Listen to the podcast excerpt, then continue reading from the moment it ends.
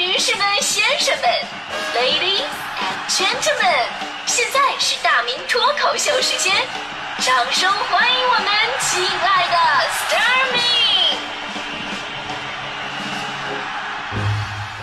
好，欢迎各位来到今天的大明脱口秀，我是大明。最近呢一直在宣传我的个人的新微信号啊，呃，S T A R M I N G Star 明一啊，Star 明一。虽然呢不能经常跟大家伙互动聊天，但是这个说实话，因为人太多了嘛，但是我们一起可以互相晒晒朋友圈啊，晒晒生活什么的，这样呢感觉我们好像离得更近一点。所以呢，最近经常看我朋友圈的朋友知道，我有两个爱好，一个爱好呢是抓娃娃，另外一个爱好就是喝咖啡。但你可能不知道，这两个爱好都是来自于我小的时候内心的一种深深的恐惧。先说这个娃娃吧，我小的时候有一次去我舅妈家玩啊，晚上在那睡觉，那会儿我特别小嘛，我害怕一个人睡，而且还是到一个陌生的地方。我舅妈当时为了不让我害怕，就给了我一个娃娃让我搂着。现在很多朋友哈长大了，可能还有这个爱好，就睡觉喜欢搂个公仔啊，搂个抱枕什么的，对吧？呃，有朋友说，那结婚以后就不搂了吧？其实我跟你说也不一定，很多人结完婚吧，俩人一起睡觉还是喜欢各自搂个抱枕，为什么呢？因为这玩意儿不出汗，你知道吗？不好意思，经验太丰富。那我为什么恐惧呢？因为我们小的时候那个娃娃呀，跟现在的完全不是一个概念。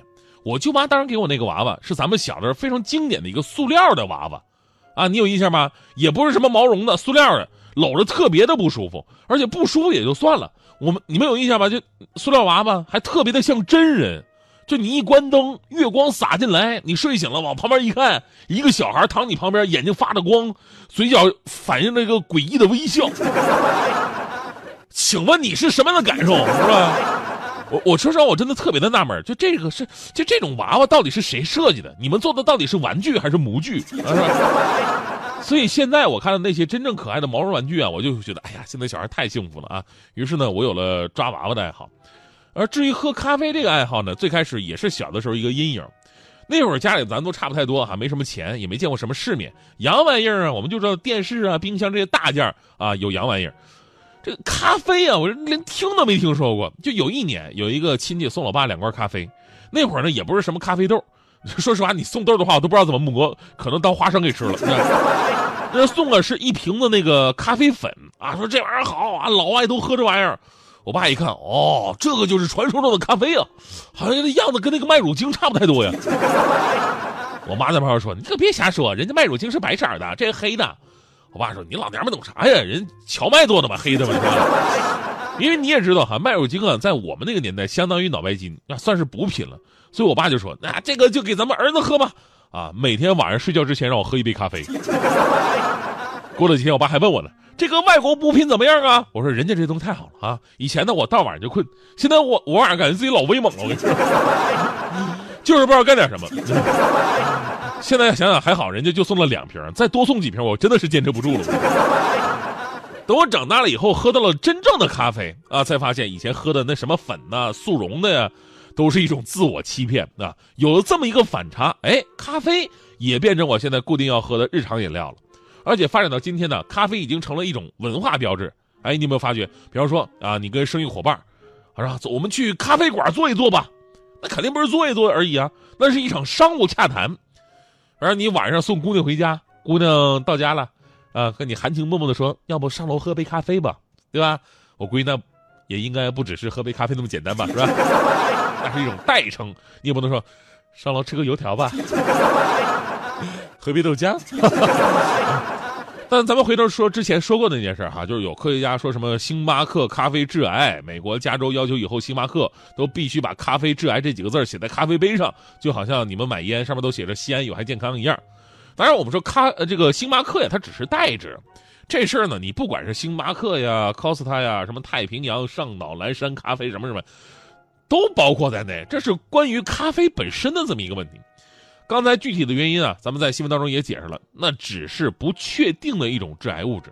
咱们吃的大部分食物和烹饪的方式都有可能比它更严重，而且咱们正常人呢也没办法喝到可能出现那个致癌的那个量啊，对吧？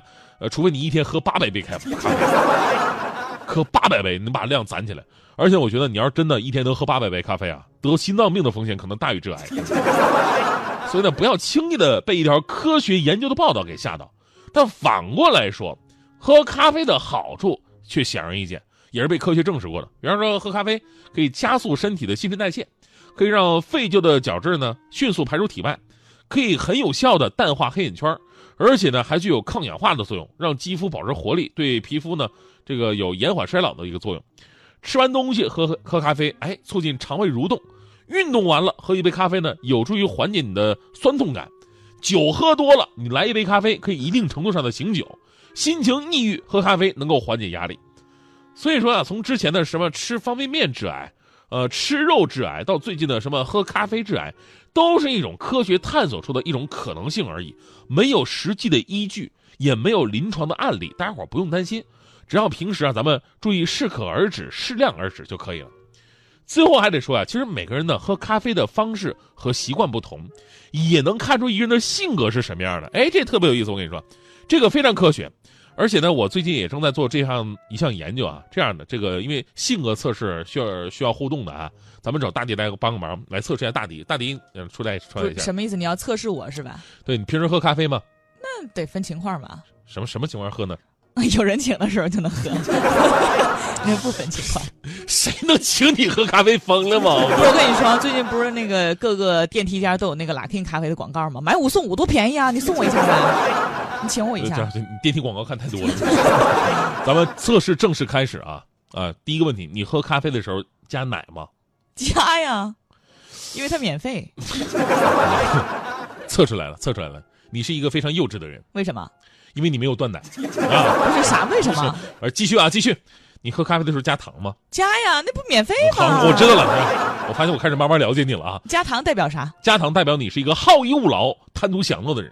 不是，这倒有点像。不是，那你怎么知道的呢？因为你不能吃苦。最后一个问题：当你加了奶又加了糖，请问你是左手搅拌还是用右手搅拌的？这个右手搅拌吧。呃，这个结果你应该喜欢。嗯，你是一个特别坚强的人。哎呀，这你是怎么看出来的呢？这也太容易了。嗯，因为咖啡那么烫，我们正常都是勺子搅拌，是吧？你是直接上手搅拌，你说除了坚强还能是啥？一边去。